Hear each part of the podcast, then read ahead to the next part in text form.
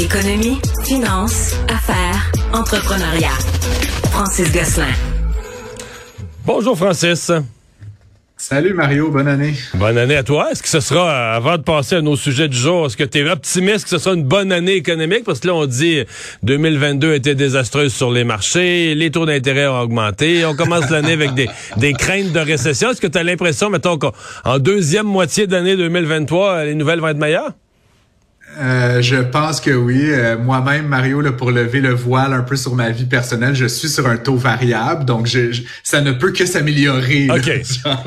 donc, tu es optimiste, globalement. Je suis assez optimiste. Puis c'est sûr que, comme je l'ai mentionné à, ben, à, cette antenne et à d'autres euh, depuis quelques, quelques semaines, quelques mois, c'est aussi, on s'aligne aussi pour un ralentissement économique dans lequel les gens vont pas ou presque pas perdre leur emploi, vu la situation de la main-d'œuvre. Ouais, on, disait ça, Francis, mais aux États-Unis, là, ça met les mise à pied à coup. Ben, je comprends que c'est des compagnies gigantesques, Amazon et autres, là, mais c'est par milliers que les gens sont mis à pied. Là. Ouais, ouais, mais tu sais, Amazon, 18 000 pertes d'emploi, mais sur 1,5 million d'employés. C'est quand même ça. Puis, puis après, tu sais, moi, je, je, je, regarde toujours le volet vraiment euh, macro. Tu sais, aux États-Unis, on l'a vu euh, en décembre, il y a eu 223 000 emplois qui ont été créés. Tu sais, alors qu'on est dans une situation aux États-Unis comme au Canada où les taux directeurs ont augmenté, où tout le monde s'inquiète, 223 000 emplois. Puis au Canada, on l'a vu, 100 000 nouveaux emplois en décembre. Fait que, tu sais, ça s'enligne pas pour être une situation là où les gens vont vont perdre leur job, être au chômage, puis tout le monde va pleurer. Là, ça va être plutôt une année, comme je dis, où les gens vont maintenir leur relation d'emploi, ce qui veut dire qu'il n'y aura pas de drame humain. Après, pour les entreprises, ça va être peut-être un petit peu plus compliqué, mais euh, je suis plutôt euh, plutôt optimiste, là, Mario. Puis bon, l'immobilier, ce sera un sujet dont on reparlera certainement on en reparlera. dans l'année. Ouais. Alors, euh, les trois amis gosses, M. Trudeau, M. Biden, qui, se, qui rejoignent le président mexicain sur place au Mexique et qui vont certainement parler d'économie dans leurs échanges, de, de l'état actuel de l'économie, de ses craintes de récession. Oui, ben effectivement, puis il y a plusieurs sujets vraiment spécifiques à l'ordre du jour, notamment bon tout le volet énergie verte là, qui tient beaucoup à M. Biden et à M. Trudeau. M. Lebrun Obrador, un peu moins certain là, de sa position là-dessus, mais c'est certain que c'est un des sujets. Puis tu te rappelleras, Mario, euh, sur les subventions aux véhicules électriques, M. Biden, un peu à la dernière minute, avait ajouté la clause nord-américaine.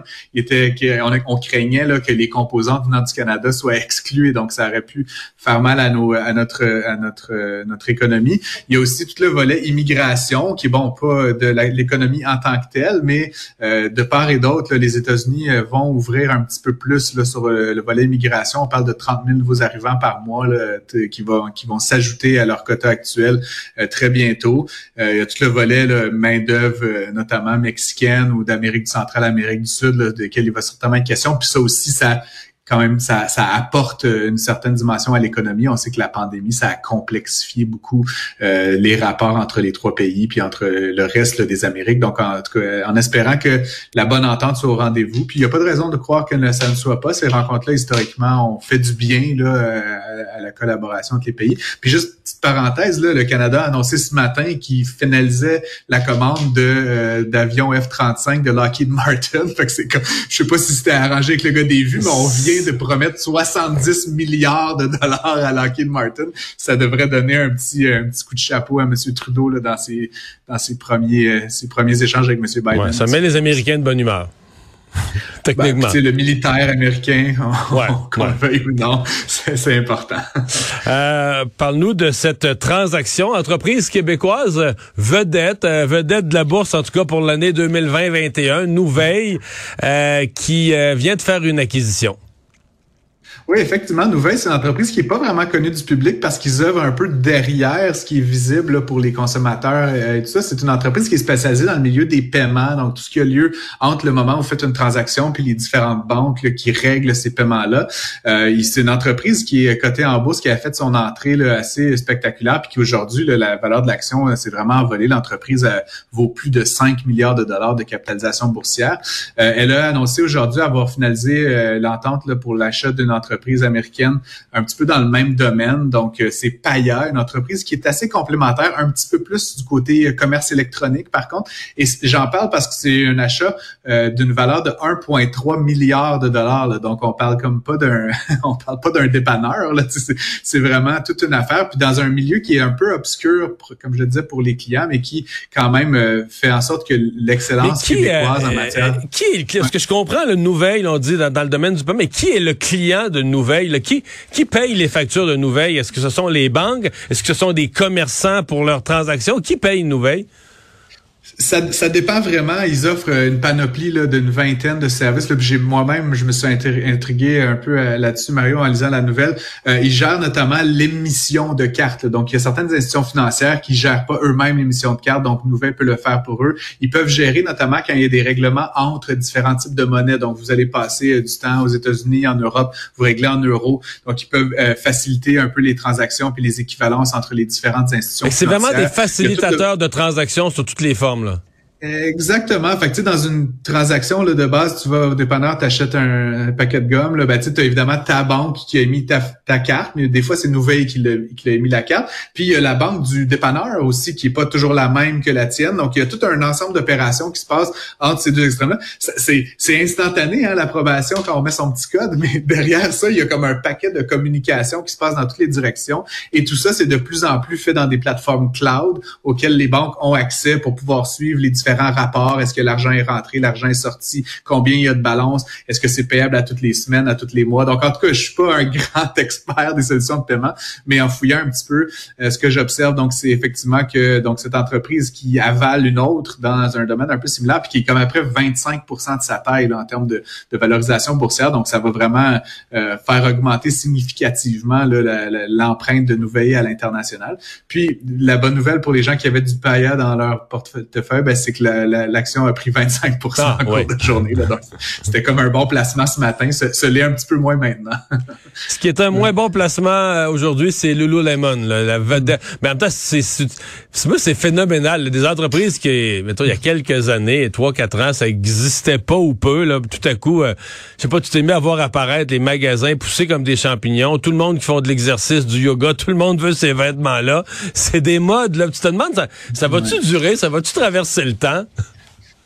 Ouais, mais c'est drôle parce que je lisais dans le Globe and Mail un, un, article qui parlait de cette nouvelle-là. Donc, Lululemon euh, ce matin a annoncé ce qu'il appelle un avertissement là, par rapport à leurs objectifs de, de vente et de profitabilité, euh, qui sont donc révisés, bizarrement, qui sont révisés euh, un peu au milieu de la fourchette, là, donc mais moins optimistes que certains auraient pu le croire. rappelons que Lululemon avait fait son entrée en bourse en 2018, donc comme tu dis, c'est pas, c'est pas l'habit du son, c'est vraiment une entreprise très jeune, notamment dans, sa, dans son volet boursier. Son entrée en bourse euh, à 100 dollars l'action. Aujourd'hui, l'action elle se transige 298. Là, donc, en quatre ans, ça a été multiplié par trois. C'est quand même un rendement absolument phénoménal. Mais euh, aujourd'hui, donc comme je le disais, euh, petit avertissement, euh, le Globe and Mail, donc comme je le disais, a utilisé une expression que j'aime bien, les discretionary products, hein, les produits discrétionnaires. Puis on s'entend que des pantalons de yoga, c'est pas comme c'est pas comme du céleri là, puis du steak haché. Là, fait, fait que c'est ce qu'ils observent, c'est qu'en fait certaines catégories de produits, à cause du ralentissement économique, de l'inflation, etc., sont un peu mis de côté par les Ce que dit Lululemon, ceci dit, c'est qu'ils ont eu du bel achalandage dans les boutiques, sur l'Internet, mais évidemment, euh, l'inflation, ça les attrape euh, sur les intrants, donc ils ont de la difficulté à s'approvisionner. Ils ont beaucoup plus de stock qu'ils en avaient, ce qui, a des, ce qui implique des coûts. Et donc, euh, l'action a perdu 10 là, dans, dans, la journée. Puis j'en parle parce qu'il y a eu plein d'autres euh, entreprises, là, dont Macy's aux États-Unis, qui est un grand détaillant, qui a vécu un petit peu le même sort aujourd'hui. Ils ont perdu 8 là, après avoir... Mais eux, je pense que, c'est comme l'avertissement que leurs ventes des fêtes n'ont pas été à la hauteur des attentes. Je me trompe-tu? Ouais, c'est ça, exact. Ben, mais encore une fois, tu sais, généralement, ces entreprises-là fixent des objectifs disons, entre X et X plus 2. Là, puis, puis en fait, Macy's, ce qu'il dit, c'est qu'ils vont être dans le bas de la fourchette. Lululemon, ils vont être au milieu de la fourchette. Donc, c'est pas des nouvelles au sens, là, il y a personne qui est en un effondrement en bas de la fourchette, là. C'est non, mais ils sont en deçà de, du scénario optimiste. Et donc, euh, comme souvent en bourse, les valeurs boursières anticipent des bonnes nouvelles. Quand les nouvelles sont moins bonnes, euh, l'action perd. Mais donc, tu sais, on parle quand même, comme je le dis, de, de, de 10-12% pour Lululemon, euh, ce, qui, ce qui correspond à comme 3 3 milliards de dollars de, valeur pour l'entreprise. C'est quand même pas, pas rien. Donc, euh, donc voilà, à suivre. Là, évidemment, le commerce de détail, on va avoir des nouvelles probablement dans les prochains jours, les prochaines semaines sur ce qui s'est passé à Noël. Là, il y a toujours un, petit délai. Donc, il faudra voir qui a bien joué ses cartes pendant les fêtes et qui a été un petit peu plus en difficulté. Merci Francis. À demain. On se reparle demain.